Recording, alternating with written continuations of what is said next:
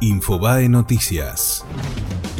Julio Devido y Andrea del Boca a un paso del juicio oral por defraudación al Estado. El juez Sebastián Ramos entendió que estaba cerrada la investigación por el uso indebido de dinero público para filmar la novela Mamá Corazón y giró el expediente al fiscal para que evalúe elevar la causa para iniciar el proceso. Nuevo parte médico de Fernando de la Rúa. El expresidente permanece internado en el Hospital Universitario Austral con un cuadro grave, sedado y con asistencia respiratoria mecánica en el área de cuidados críticos. Denuncian otra violación grupal en La Plata. El hecho ocurrió en la madrugada del 1 de enero cuando una chica de 15 años sufrió un ataque sexual por parte de siete hombres cuando volvía a su casa en Villa Elisa.